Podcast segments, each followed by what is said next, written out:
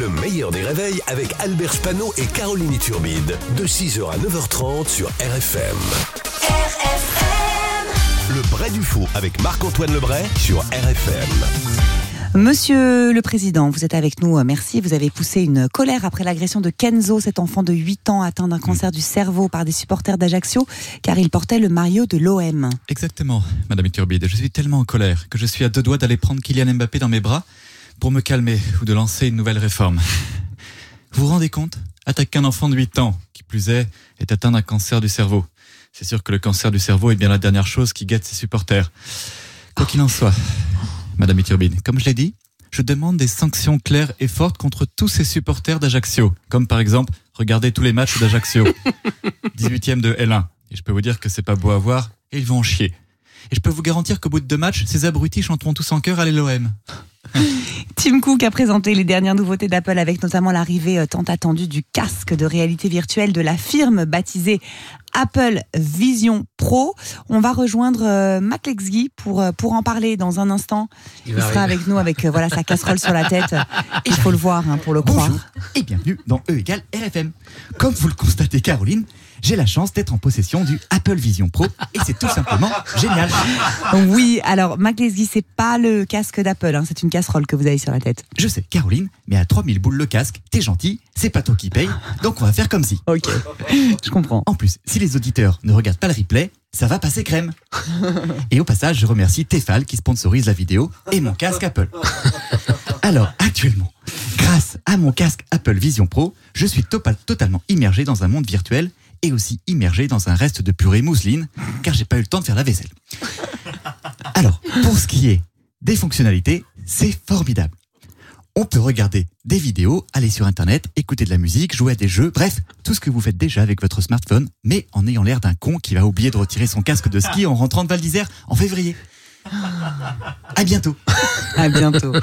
Lors de la manifestation contre la réforme des retraites d'hier, le siège des JO de Paris 2024 a été envahi par des membres de la CGT. Gérard Oui. vous en pensez quoi? Eh bien, euh, j'en pense deux choses. Caroline, un, les membres de la CGT sont vraiment prêts à tout pour en arriver à envahir le siège des JO de Paris. Et deux, Teddy Riner ne devait pas être sur place.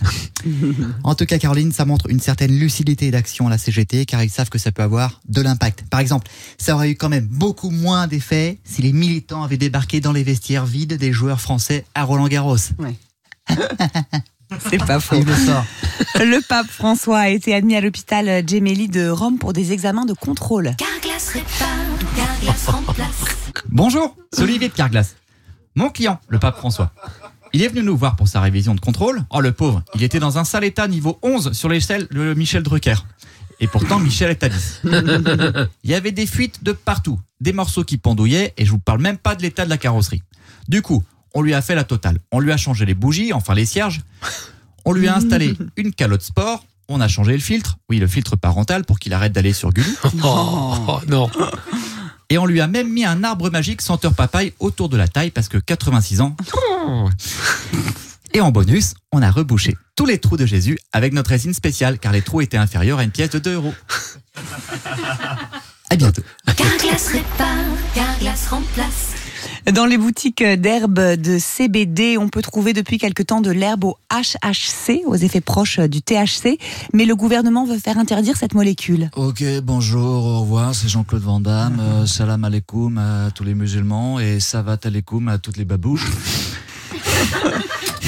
Euh, salut Albert Spano, Salut. Je me disais un truc, heureusement qu'un génie a eu l'idée d'inventer la nuit, sinon j'aurais jamais vu ma lampe de chevet. Ouais. I love this life. Je vous ai pas dit, j'ai appris ce week-end que Bambi, c'est pas l'histoire d'enfants qui aiment les cerfs et les biches.